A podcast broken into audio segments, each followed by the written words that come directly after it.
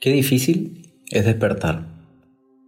De repente trabajamos fuerte en encontrarnos, conocernos, cuestionarnos. Pero cuando empezamos a despertar, nos empezamos a dar cuenta que la pareja que tengo no es la que yo deseo en este momento de mi vida. Me empiezo a dar cuenta que la vida que tengo no es lo que esperaba me empiezo a dar cuenta que las cosas materiales que tengo no me llenan. ¿Qué significa despertar? Despertar significa entrar a un nivel de conciencia mayor del que estaba anteriormente. Una persona despierta es una persona que logra ver hacia adentro de sí mismo con mucha conciencia, con mucho amor propio. Es una persona que logra cuestionarse sus creencias, sus ideologías, su filosofía de vida. Es una persona que despierte. Despertar no es algo que se pueda lograr en un día o en dos días, o en un mes o en dos meses. Despertar es un juego de conciencia, que si bien no hay una fecha estipulada ni un tiempo estipulado para saber cuándo puedes despertar, solamente sé que es un proceso. Pero tampoco despertar es un fin, porque hoy te despiertas y mañana te duermes. Yo todos los días me despierto y hay días que me duermo. Y cuando me duermo me atonto, me apendejo, me vuelvo a olvidar de muchas cosas y entro en esa monotonía, esa monotonía de vida automatizada, robotizada que tiene la gran mayoría de la población en Latinoamérica y el mundo. Despertar no es un fin, yo creo que despertar es simplemente un camino pudiéramos decir que despertar es como subirte a un auto muy bonito, de lujo, deportivo si te gustan, o una camioneta ah, muy cómoda, y caminar el camino con él, con esa conciencia, con esa estabilidad, con esa relajación. Pero despertar duele, despertar es difícil. ¿Por qué? Porque de repente, hasta el momento, has construido una vida como un robot, sin cuestionar. Te casaste, no lo cuestionaste. Tuviste hijos, no lo cuestionaste. Tomaste decisiones de qué estudiar, no lo cuestionaste. Decidiste comprar una casa, no lo cuestionaste. Entonces simplemente fuiste actuando como te enseñaron a actuar y como la mayoría de tus amigos o tus amigas fue actuando. Simplemente repites y repites. Tomas alcohol pero no lo cuestionaste por qué. Llega el fin de semana y necesitas ahogarte el sábado o dormir el domingo. Pero no lo cuestionas ¿por qué? la mayoría de la gente vive dormida, vive como robots, vive como zombies. Cuando Federico, mi hijo de 7 años, le gusta ver películas y con historias de zombies. Y cuando veo los zombies digo, pues así anda mucha gente, y me incluyo. Yo no soy una persona totalmente despierta tampoco. Pero sí considero que soy una persona que, que he aprendido a cuestionar diferentes estatus de mi vida. ¿Cómo empezar a despertar? Simplemente cuestionando. Empezar a cuestionarte todo en la vida. ¿Por qué actúas como actúas? Pero podemos ir a puntos específicos y puntuales. ¿Por qué actúas como actúas con el dinero? ¿Cómo eres con él? ¿Qué tipo de relación tienes? ¿Qué te hace sentir? De qué miedo o qué miedo tienes sobre el dinero. Empezar a preguntarte por qué actúas como actúas en esas metas que tienes. ¿Qué te da miedo? ¿Qué te emociona? ¿Por qué estás con la persona que estás? Si tú supieras que tu pareja solamente vino a llenar un vacío que tú tienes y descubres ese vacío, se vuelve muy cagado porque cuando encuentras una pareja y solamente la usas para llenar un vacío, cuando tú conoces ese vacío, cuando tú despiertas y dices, ya sé qué vacío llena, ya no necesitas a esa persona. Ya no la necesitas. Porque ya llenaste el vacío. Entonces fue una decisión egocéntrica estar con esa persona para que llene un vacío, pero lo hiciste inconsciente. Lo hiciste como zombie. Hoy ya no eres zombie y decides ver. Entonces te das cuenta que no necesitas. Y es difícil despertar. Duele. Porque ahora tienes que tomar decisiones. Ahora tienes que decidir seguir despierto o hacerte pendejo y dormirte otra vez y quedarte con la vida que traías. Quedarte simplemente con, con eso. Que ojo, ¿eh? mucha gente por momentos despierta y prefiere cerrar los ojos porque le da mucho miedo el tomar la decisión. Porque tengo hijos, porque estoy casado, porque es mi novia o mi novio, porque no quiero dañarlo o dañarla, por los motivos que tú quieras. Pero mucha gente decide volver a cerrar los ojos. A mí me da mucha tristeza ver una persona despierta y al mismo tiempo cerrando los ojos.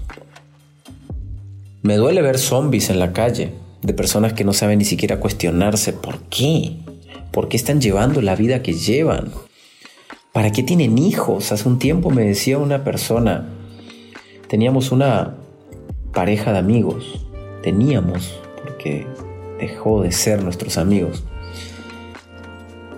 donde tuvieron un hijo, el hijo era criado por la mamá de la chica, de la esposa, de la mujer, porque ella trabajaba y él trabajaba. Prácticamente no veían a su hijo todo el día, hasta las 8 de la noche que ambos llegaban de trabajar. Y un día cenando me dicen, estamos pensando en tener otro hijo. Entonces a mí se me ocurre hacerle la pregunta, a la chica, ¿ya le preguntaste a tu mamá si realmente quiere tener otro hijo? Obviamente no le gustó mi pregunta, pero básicamente mi pregunta iría, ¿por qué quieres tener otro hijo? Entonces yo le pregunté, oye, ¿y para qué quieres tener otro hijo? ¿O por qué? Cuéntame. Y dice, no, lo que pasa es que ya se me está yendo la edad ya se me está pasando la vida, ya tengo 30, entonces ya necesito tener el otro. O sea que quiere decir que porque ya tienes 30 tienes que tener otro hijo a pesar de que no lo puedas criar y que ese hijo tenga que estar criado solamente por tu mamá o por tu suegra y solamente porque la vida se te está pasando. ¿No es pinche egoísta? O sea que los hijos vienen a llenar un vacío tuyo. ¿Qué mierda? Qué fea la vida si si solamente llenamos. Entonces ahora resulta que me voy a poner de pareja con alguien porque llena un vacío que yo tengo. Y voy a tener hijos porque la vida se me va y tengo que llenarle ese espacio. Y voy a tener amigos porque me llenan un espacio que yo necesito. Entonces voy a buscar ese trabajo porque me llena otro espacio que necesito. Y voy a hacer todo lo que hago porque llenan espacios. Y luego me voy a dormir y me siento un pinche miserable.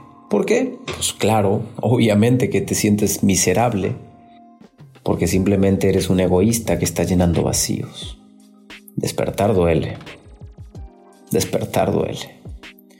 Ahora tú decides si quieres despertar, si te arriesgas a empezar ese camino de despertar, de conciencia, de cuestionamiento, porque cuando llegues ahí y logres ver lo que no veías, te tocará tomar decisiones.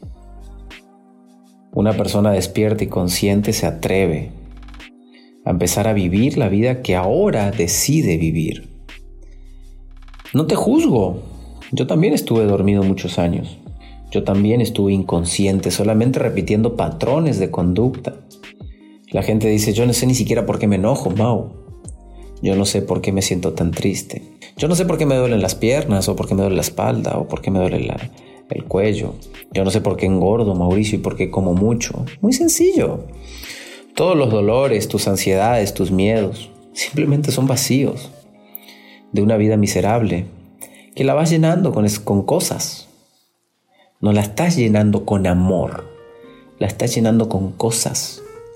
Y una cosa es tu pareja y otra cosa son tus hijos y otra cosa es un perro y otra cosa es, es un auto, una casa, una joya, un Rolex. Y estás llenando y llenando y llenando y llenando.